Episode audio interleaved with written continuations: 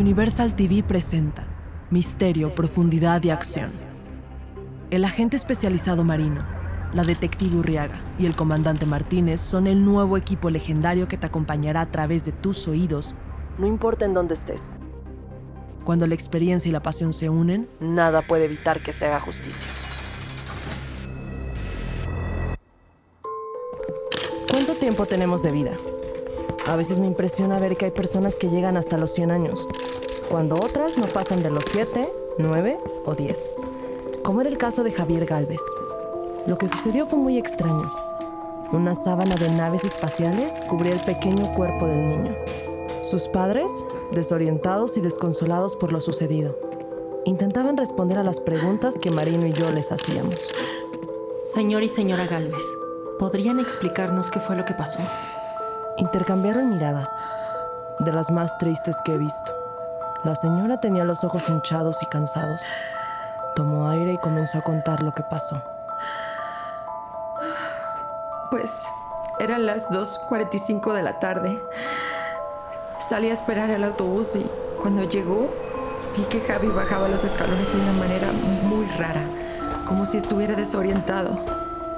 El chofer lo estaba ayudando. Yo corrí a ver qué pasaba. Se veía pálido y confundido. Le pregunté si estaba bien y me respondió balbuceando. Le pregunté al chofer y no me supo decir qué había pasado. Tomé la mochila de Javi y me dio la mano. Caminaba tan lento. Lo cargué y lo llevé a su cama. Le tomé la temperatura para ver si tenía fiebre, pero no, no, no parecía tener nada más que un severo mareo. Llamé inmediatamente al doctor y, y después a mi esposo para contarle todo. Y, fue ahí cuando, cuando Javi empezó a vomitar mucho.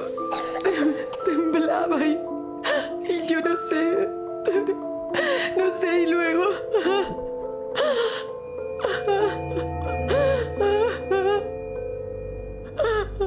Señor Galvez, ¿usted cómo percibió lo sucedido? Cuando llegué yo ya era muy tarde.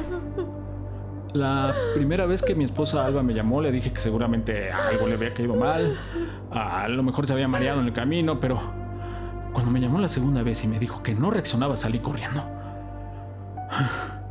Los paramédicos llegaron y subieron de inmediato. Lo revisaron y nos dijeron que ya no iba a despertar. El señor Galvez no pudo seguir. Sus ojos se llenaron de lágrimas. ¿Javier había presentado algún síntoma esta mañana? ¿Algo extraño? No, se levantó como siempre a las seis y media de la mañana y estaba contento. Desayunó muy bien y se fue. No, no, no hubo nada raro. ¿Tenía algún padecimiento crónico o alguna enfermedad previa? Que no. Él siempre fue un niño sano, carajo. ¿Qué, qué, no están entendiendo? La escuela debe hacerse responsable de esto. La calidad de los alimentos en la cafetería es una aberración. Señor Galvez, le pido que guarde la calma. Es una pregunta de protocolo. Entendemos que podría tratarse de una intoxicación alimentaria, señor Galvez. Iremos al colegio a realizar las investigaciones pertinentes. Trabajaremos lo más pronto posible para tener los estudios necesarios del departamento forense. No es nuestro trabajo sacar conclusiones, sino encontrar la verdad de los hechos. Así es. Muchas gracias por dedicarnos este tiempo. Gracias, detectives. Hasta luego.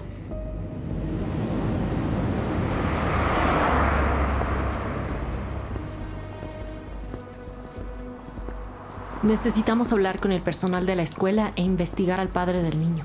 Reaccionó de forma muy violenta cuando le hicimos una simple pregunta. ¿Cómo es posible que de la noche a la mañana un niño se muera así? Urriaga, llama a Ariel y revisen el historial de los padres de este niño. Enseguida, Martínez. También necesitamos saber qué está pasando en la escuela. Ahora está vacía, pero podemos hacer una visita por la mañana. Excelente.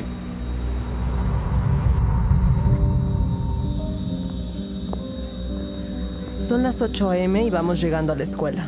Cuando un niño muere en una comunidad tan pequeña como la escuela primaria del norte, las calles se llenan de tristeza. Y los barrotes de la escuela de flores, veladoras y fotografías con recuerdos del fallecido. Cuando llegamos al colegio pudimos ver que Javi era un niño querido y alegre. El director de la escuela nos recibe en la puerta y no tiene ni la más remota idea de todo lo que le espera. Detectives, Soy el director Damián Andrade para servirles. Bienvenidas. Mucho gusto, director Andrade. ¿Por qué se encuentra usted tan alegre si uno de sus alumnos acaba de fallecer? Me parece que debería estar preocupado dado que el último lugar en el que estuvo Javi Galvez fue aquí, señor director. No, bueno, sí estoy preocupado. Bastante preocupado, de hecho. Pero tengo toda la disposición de ayudarles a esclarecer este tema y pues que ustedes estén seguros de que no somos responsables de esta tragedia.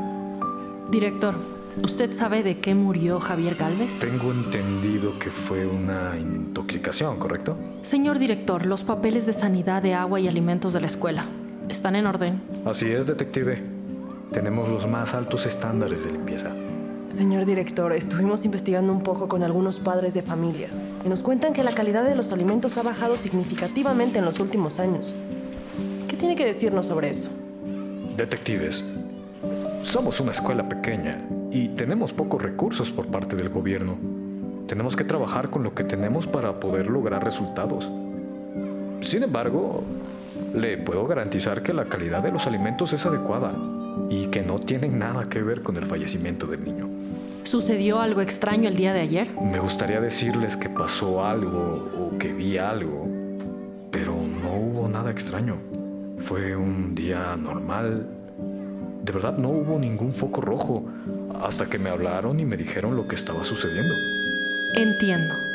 Director Andrade, por protocolo tendremos que hacer pruebas para descartar que no haya habido una intoxicación dentro de sus instalaciones.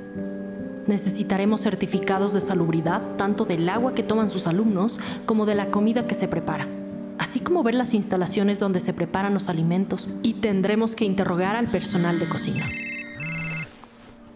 Equipo, código 199, tenemos que irnos. Llegó el reporte toxicológico de Javier Galvez y necesitamos hablar con Ariel de manera urgente. Marino, Urriaga, vayan a ver qué sucede. Profesor Andrade, usted y yo nos quedaremos a inspeccionar todas las instalaciones. Claro que sí, detective. Le pediré a todo mi equipo que asista a hacer su declaración a la comisaría por la tarde. Gracias. Hasta luego. Llamada entrante de Ariel Hernández. ¿Deseas contestar? Contestar. Ariel, ¿alguna novedad? Así es, equipo. El señor Galvez, el papá de Javier, tiene un historial médico donde fue prescrito hace unos meses con una droga llamada fentanilo, que es para el dolor. Parece ser que tuvo un tumor por varios años y se lo extirparon a principios de este año. Le prescribieron la droga para calmar el dolor de sus quimioterapias. Por otro lado, los exámenes toxicológicos de Javier indican que no murió de una intoxicación, sino de una sobredosis de la misma droga. Parece que tenemos un sospechoso. Pide refuerzos. Vamos directo para allá. Enterado. Les mantengo al tanto de cualquier avance. Cambio y fuera. Vamos llegando de nuevo a casa de los Galvez. Este caso avanza rápido. Apenas son las 9 a.m. y ya tenemos un sospechoso. A mí nadie me ve la cara. Este señor me va a escuchar. Tranquila. Recuerda que perdió a su hijo el día de ayer. Tienes razón. Detectives, ¿alguna noticia? Así es, pero no creo que sean buenas noticias para usted, señor Galvez. ¿De qué hablan? Señor Galvez, lamento mucho decirle que va a tener que acompañarnos. Es usted el principal sospechoso por la muerte de su hijo Javier Galvez. No puede ser, detective.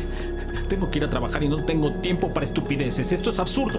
Más vale que guarde toda su opinión para la sala de interrogatorio.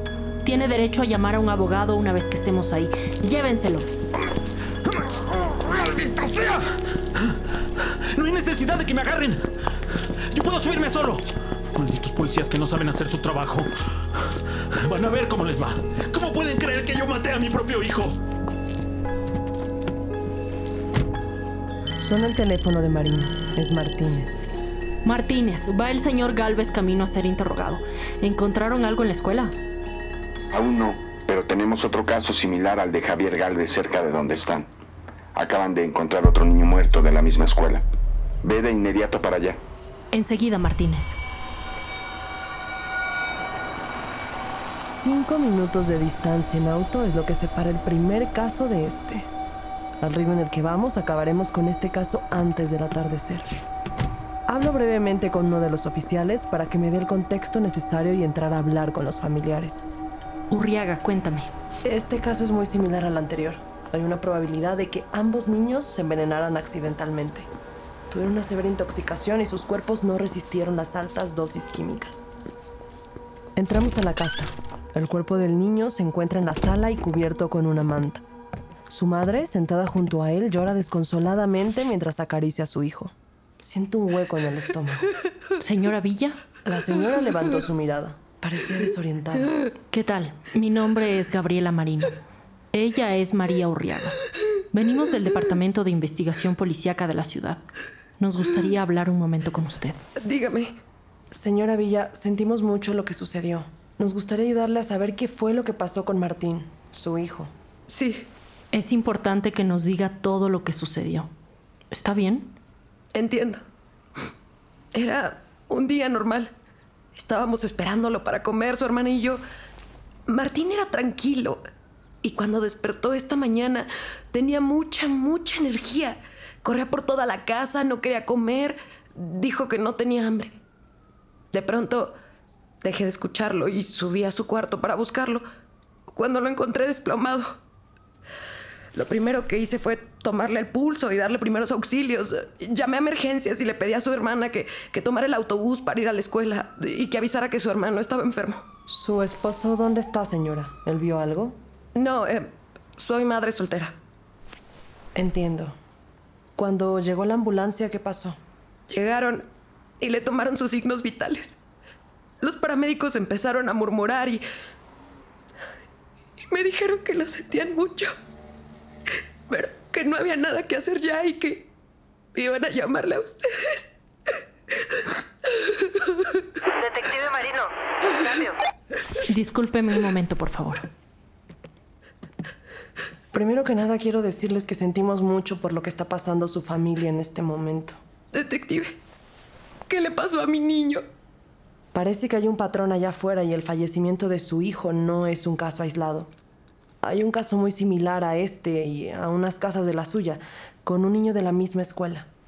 ¿Cómo es posible? ¿E- ¿En qué casa? Un niño llamado Javier Galvez. Murió el día de ayer en condiciones similares, señora.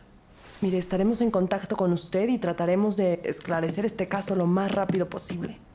Urriaga, me parece que tenemos que irnos. Esta situación está escalando. Acaba de morir otra niña en la escuela. Su nombre es Carlota de la Poza. Señora Villa, le recomiendo que se ponga en contacto con su hija lo antes posible. Dígale que no ingiera nada de la cafetería ni que tome agua de los bebederos. Y vaya a recogerla lo antes posible. Algo raro está sucediendo en la escuela. Después de la muerte del tercer niño, el clima en la comunidad de la escuela se pone cada segundo más tenso. El comité de madres y padres de familia están recolectando firmas para clausurar la escuela definitivamente y abrir una investigación en contra del director Andrade y el personal de cocina de la escuela. Disculpe, disculpe, oficiales. Buenas tardes, señora. Somos detectives más que oficiales. Mucho gusto. Bueno, detectives, tengo algo importantísimo que decirles. Díganos, señora, ¿cuál es su nombre? Me llamo Sandra Barragán. Soy la presidenta del Comité de Padres de Familia y les quiero decir que están cometiendo un error con el señor Galvez. Él no fue. ¿Usted cómo sabe? Alba Galvez es mi amiga y es parte del comité. Todos sabíamos que su esposo estaba tomando medicinas, pero les juro que él no fue. Puedo dar mi declaración si quieren. No puede ser él, porque hay muchos más niños que se sienten mal, de diferentes años, de diferentes edades. Usted está recabando firmas, ¿verdad? Sí, mi esposo y yo. Estamos muy preocupados. No podemos permitir que esto suceda en nuestra comunidad. Ustedes, a quien deberían arrestar, es a este señor. Señora Barragán, por cuarta vez en el día le voy a pedir que se retire de las instalaciones y deje de una vez por todas de levantarme falsos a mí y a mi administración. Es usted un corrupto. Nadie confía en usted. Y no vamos a descansar las mamis y yo hasta hacer justicia. Ni un niño muerto más. Usted a la cárcel. Detectives, llámenme. Todos saben dónde encontrarme, pero esta es mi tarjeta.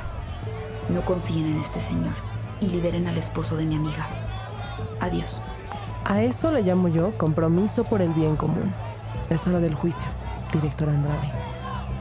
Señor director, retomando nuestra conversación de esta mañana, explíqueme por qué todo el mundo está en su contra y por qué no debería hacerles caso. Porque se ha mencionado y vinculado su nombre repetidas veces junto con lo ocurrido, y estoy empezando a preocuparme. Bueno, yo no sé qué está pasando, pero no tengo nada que esconder. Su compañero Martínez estuvo conmigo y revisamos todo sin encontrar nada extraño. Siempre es bueno echar un segundo vistazo. Después de una búsqueda exhaustiva no encontramos nada, más allá de un par de cucarachas muertas. Todo lo demás parecía en orden. Papeles en orden, su oficina en orden. Hay algo que no estamos viendo. Es momento de entrevistar a la cocinera Carmela. Era una señora grande y tierna. Tenía la cara roja por tanto llorar. Carmela, yo sé que es muy triste lo que está pasando, pero necesitamos su ayuda. Yo entiendo, detective. ¿Nos podría contar lo que sucedió esta mañana? Sí. Uy, bien. Pues en realidad fue un día común y corriente. En la mañana llegó la compra del día para hacer la comida, ¿sabe? Pasó horas haciendo comida para toda la escuela y, y a nadie le gusta. Y lo entiendo yo. No, no, no tenemos los mismos ingredientes que teníamos antes y a veces son escasos pero yo con mis propias manos me he encargado de hacer que la comida que me traen todos los días en buen estado sea suficiente para todos. ¿En ningún momento vio que los alumnos se sintieran mal o que mostraran alguna actitud extraña? No, nada. Y se nota, ¿sabe? Los niños son muy transparentes y muy honestos. Pero no vi nada extraño en nadie. aunque, a ver, ahora que lo pienso, Últimamente sí he visto algunos chicos más grandes como que parecen zombies. No, no comen. Nada más se sientan y se quedan viendo a la nada. Entiendo. Muchas gracias. La contactaremos si tenemos alguna pregunta más. No hay de qué. Quedo a sus órdenes, detectives. Hay que pedirle a Ariel más información de todos los adultos involucrados, desde los padres de los niños hasta la cocinera. Necesitamos identificaciones, historiales, necesitamos cámaras de seguridad de la escuela, del estacionamiento, registros de correos electrónicos del director, todo. Así es, hay que voltear todas las piedras. Manos a la obra con este caso.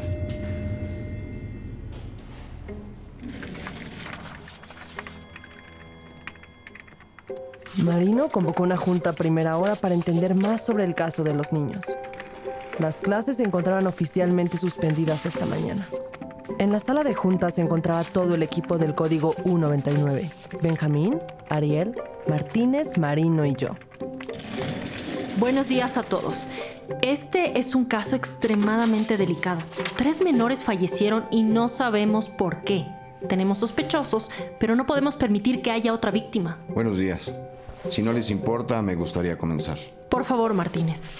Bien, de nuestro lado realizamos unas pruebas con cintas reactivas, así como con instrumentos digitales portátiles para examinar el agua, el suelo y la tierra de la zona escolar. Al parecer todo está limpio, dentro de lo que cabe. Ahora, Benjamín, me gustaría que continúes con las pruebas toxicológicas de los infantes. Claro que sí. Gracias, Martínez. Al realizar las autopsias y correr los exámenes toxicológicos correspondientes en cada una de las víctimas, encontré que no sufrieron una intoxicación, sin una sobredosis de fentanilo. Por lo que se confirma que las nuevas víctimas murieron por las mismas causas que Javier Galvez. El señor Galvez entonces no puede ser culpable. Imposible. Lo interrogamos ayer mientras ustedes estaban en la escuela. Dejó que se le hicieran pruebas toxicológicas y efectivamente, él no ha consumido esa sustancia y efectivamente tiene más de un mes que dejó el tratamiento. Tampoco encontramos rastros de la medicina en la escena del crimen por lo que tuvimos que dejarlo ir por falta de pruebas. Los tres niños mostraron un nivel alto de fentanilo, una droga altamente adictiva. El fentanilo es un opioide sintético que es hasta 50 veces más fuerte que la heroína y 100 veces más fuerte que la morfina. Es bastante común encontrarla mezclada con otros tipos de drogas, lo que hace que se intensifique su efecto, y más en niños. Ahora, ¿cómo es que esta sustancia llegó a manos de estos niños? Lo mismo me preguntaba yo, Marino, pero creo que esto resuelve nuestras dudas. Martínez tomó un folder. Metió la mano y sacó una pequeña bolsa de plástico transparente. Se podía divisar que la bolsa contenía una clase de dulcecitos redondos y de diferentes colores. Hmm. ¿Eso es fentanilo? Parecen chiclosos. Es el nuevo producto favorito que las pandillas están utilizando para generar nuevos adictos, haciéndolos parecer dulces. Se llama fentanilo arcoíris. Está presente en más de 20 alcaldías de la ciudad y en otros estados del país. ¿En dónde encontraste eso? La tercera víctima, Carlota de la Poza, tenía esto en su mochila. Al parecer se están dando casos como estos en distintos estados del país. Esto es una epidemia a nivel nacional y viene de pandillas que provienen del sur. Y aquí es donde la magia de la tecnología hace su debut. Pasan varias cosas. Las pandillas de delincuencia organizada están por toda la ciudad sembrando estas pastillas. Como dice Martínez, que a simple vista parecen caramelos.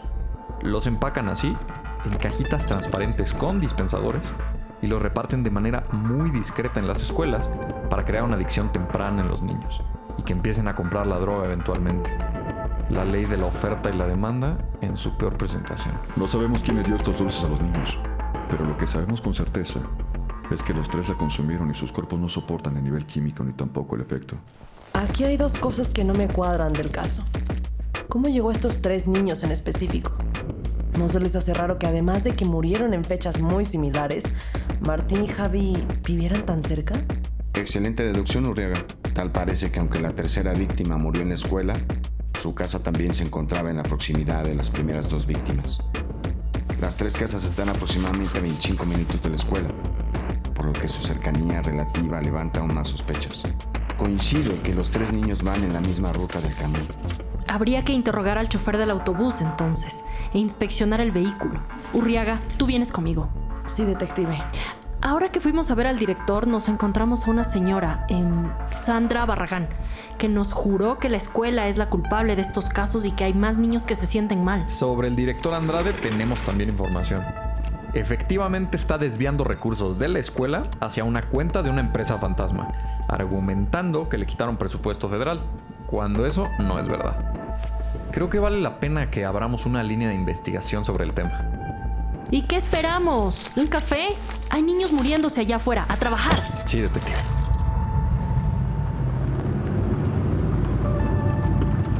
Llegamos a la escuela y vamos directo con el chofer del autobús. No queremos que el interrogatorio esté supervisado por el director Andrade de nuevo. Buenas, señor Jeffrey González, ¿es correcto? Así es. Señor González, usted circula en la ruta 9 que va hacia el poniente de la ciudad, ¿verdad? Así es, detective. Señor Jeffrey, Javier Galvez, Martín Villafañe, Carlota de la Poza pertenecen a su ruta, ¿no es así? Así es. ¿Nos podría explicar lo que sucedió en los últimos días, por favor? Llegaron formados y se subieron al camión. Ellos saben cuál es su lugar. Esperé a que todos se subieran, abrocharan y colocaran el cinturón de seguridad. Una vez listos, avanzamos para empezar a repartir a los muchachos en sus respectivos hogares. ¿Cuánto tiempo dura el recorrido de la escuela a la casa de Javier Galvez? Unos 20 minutos. ¿Vio algún comportamiento extraño de los niños? No, nada fuera de lo común. Eh, los niños platican. Se cuentan lo que hicieron durante el día.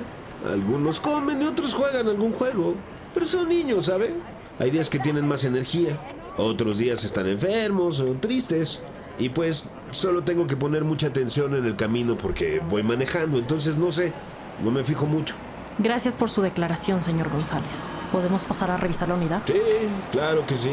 Ojalá esto se aclare pronto y que las familias puedan estar tranquilas. A lo lejos vemos al director caminar mientras habla por teléfono y nos saluda. No sabe lo que le espera. ¿Lista?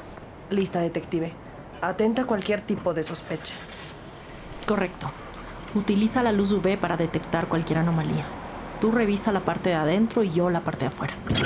Entro al camión y me dirijo hacia el final de este, justo donde se sentaba Carlota, la última en bajar. Revisé cada uno de los asientos, a los lados, de atrás para adelante, por debajo, las ventanas, el techo. ¿Encontraste algo? No, nada aún. ¿Revisaste la parte delantera? No aún. Sigue avanzando aquí, mientras que yo reviso el frente. El trabajo en equipo hace al equipo estrella. Los choferes sudan y sus asientos generalmente huelen como a gimnasio. Espera. Marino intenta quejarse para hacer la conversación amena cuando tuvo un momento de eureka. ¿Qué encontraste?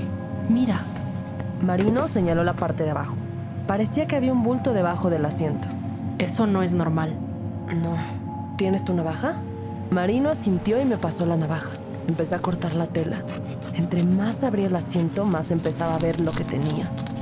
Una vez que estaba lo suficientemente grande el agujero en el asiento, pude sacar lo que había ahí. Pensé que era algo más importante. Tres revistas para adultos, hechas rollos metidos debajo del asiento. Un clásico que debería pasar de moda, especialmente si estás en un autobús escolar. Espera, hay algo que no estamos viendo. Marino se dirige hacia el espacio entre el asiento y el respaldo. Mete su mano y saca de ahí, con sus guantes puestos, la basura que se recolecta debajo del asiento. Encuentra entre las migajas de comida lo que parece ser dos pastillas de fentanilo arcoíris. Ahí están. ¿Dónde está Jeffrey? Creo que se ha ido. Bueno, aun si esto es el fentanilo, necesitamos su declaración. No digamos nada por el momento, pero hagamos pruebas sobre esto. Jeffrey nos mintió. Voy a llamar a Ariel e investigaremos si tiene algo que ver con las pandillas. ¿Sí? Tenemos un nuevo sospechoso. Ayúdame a encontrar lo que sepa sobre Jeffrey González. Es el chofer de la escuela. Encontramos pastillas de colores en su asiento, adentro del autobús. Comunícalo al equipo, debemos apurarnos antes de que haya otra víctima. Enseguida. Código 199. Qué raro. No tengo registro de ningún Jeffrey González vinculado con la delincuencia organizada, pero seguiré buscando. Nos vemos en la comisaría. Cambio y fuera. El director Andrade se acerca al autobús. ¿Todo bien, detectives? Claro que sí, señor director. Solo estábamos corroborando que todo lo que usted nos ha dicho en los últimos días ha sido mentira. ¿De qué están hablando? Damián Andrade, sabemos que está desviando recursos de la escuela. Detectives, déjenme explicarles. Señor Andrade, necesitamos ver todos los documentos de Jeffrey González que tenga, el que nos ayude a localizar su domicilio. De otro modo, la ver muy mal, director. Eh, Claro que sí. Les prometo que todos sus papeles están en orden. Él mismo me los dio. Están en mi oficina. Acompáñenme, por favor.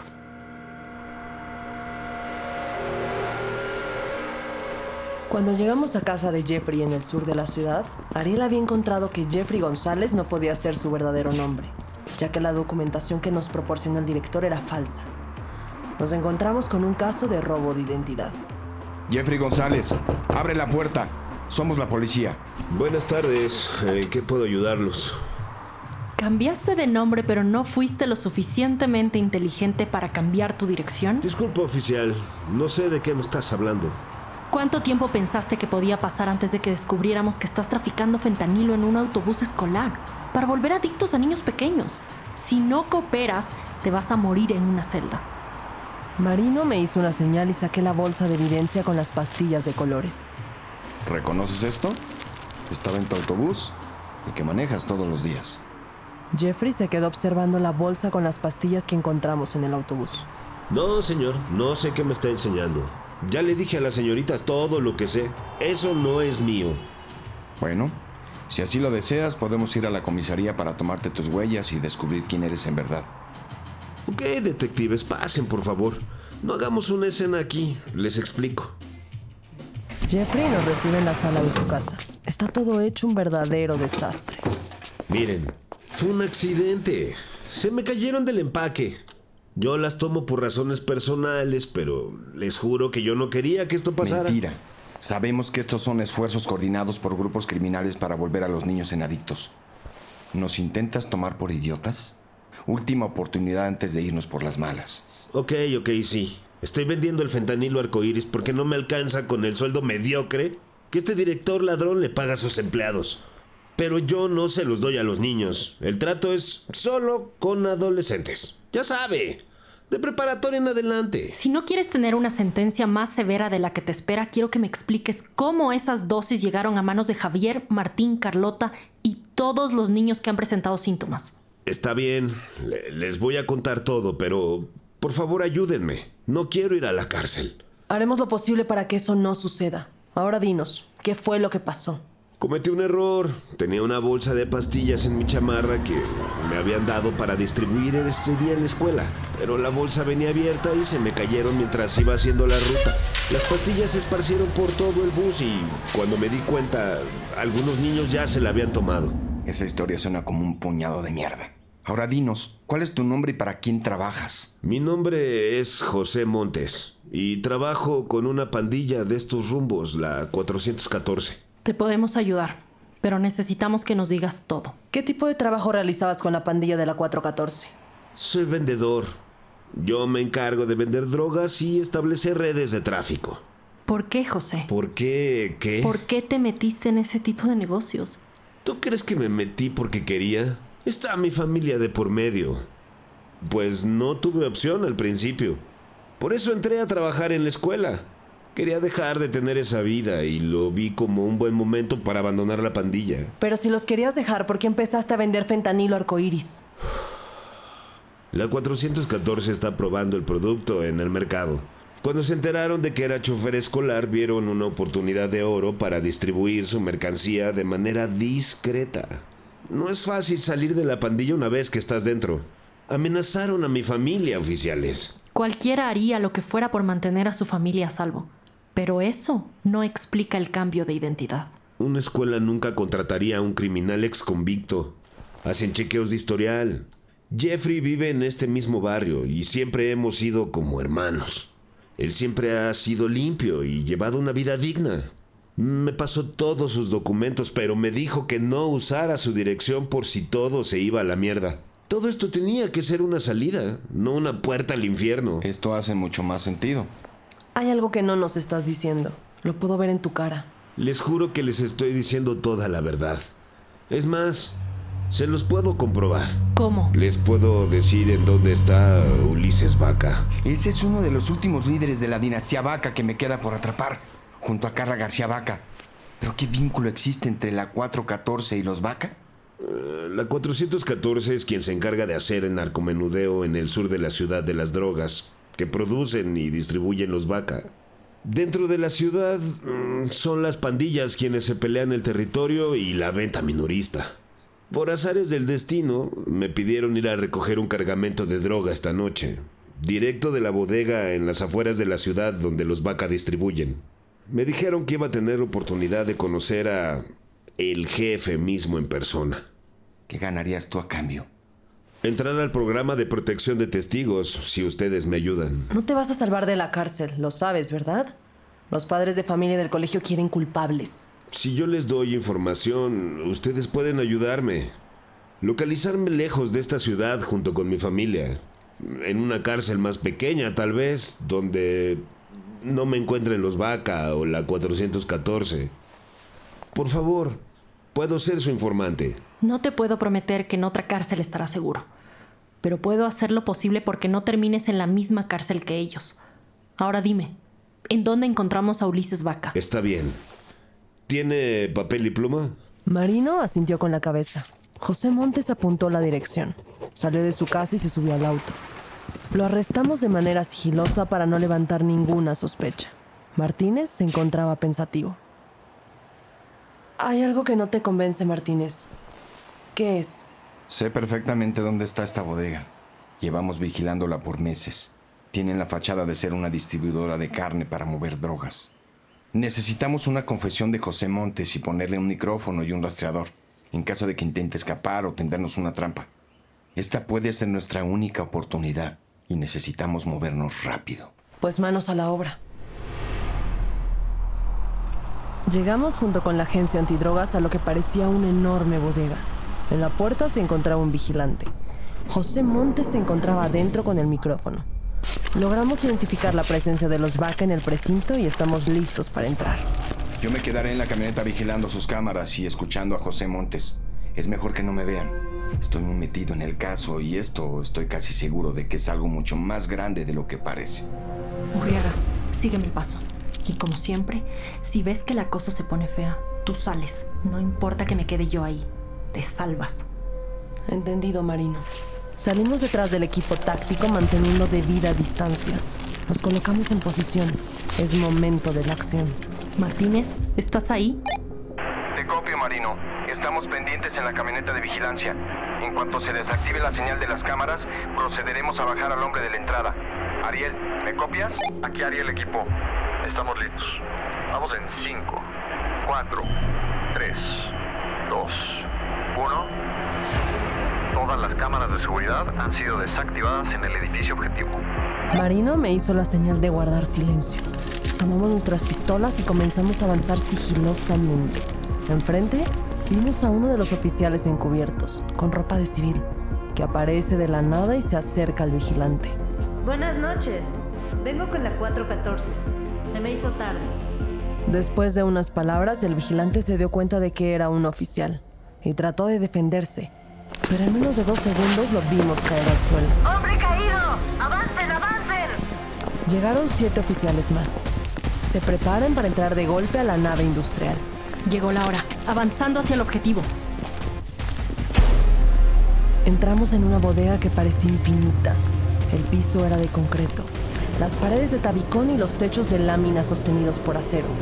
Había pasillos con cajas, cuerpos de cadáveres de vacas despellejados, máquinas de elevación de diferentes tamaños moviendo cosas. En el centro se encontraba una mesa de plástico y alrededor estaban sentados cuatro hombres. Uno de ellos era Ulises Vaca.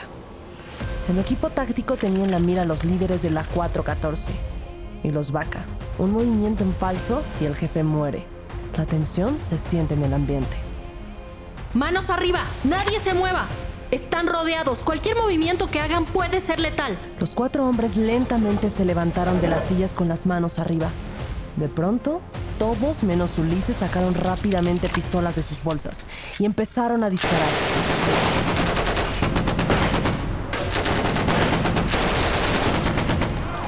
En cuestión de segundos el tiroteo hizo que los tres hombres cayeran. Ulises Vaca, queda usted detenido por tráfico de drogas y trata de personas, así como por autoría intelectual en múltiples asesinatos, robos y extorsiones. Se va al infierno, oficial.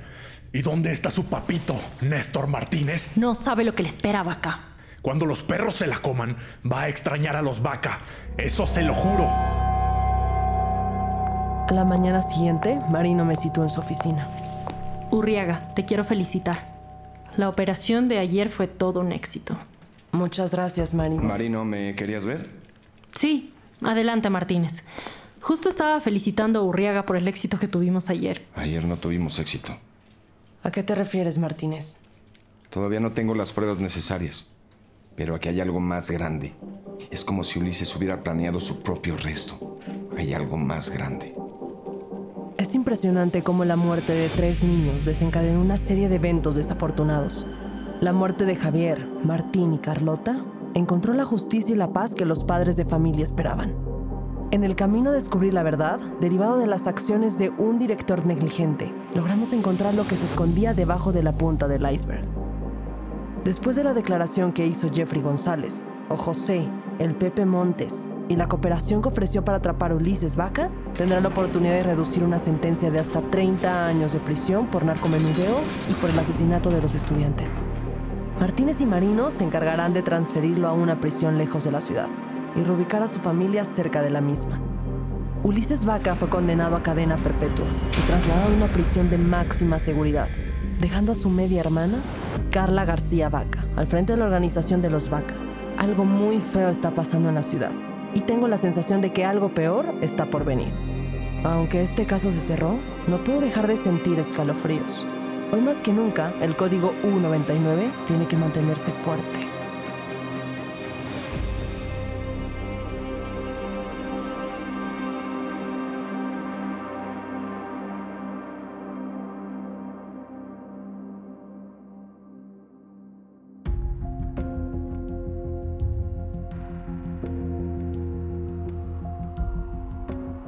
Código U99, un podcast de Universal TV. Una ficción sonora con nuevos personajes y un nuevo universo que te acompañará a conocer el por qué las víctimas de la delincuencia y el crimen tienen el lugar que se merecen. Puedes encontrar más contenido en redes sociales, arroba Universal TV LA. Busca Universal TV en tu sistema de cable.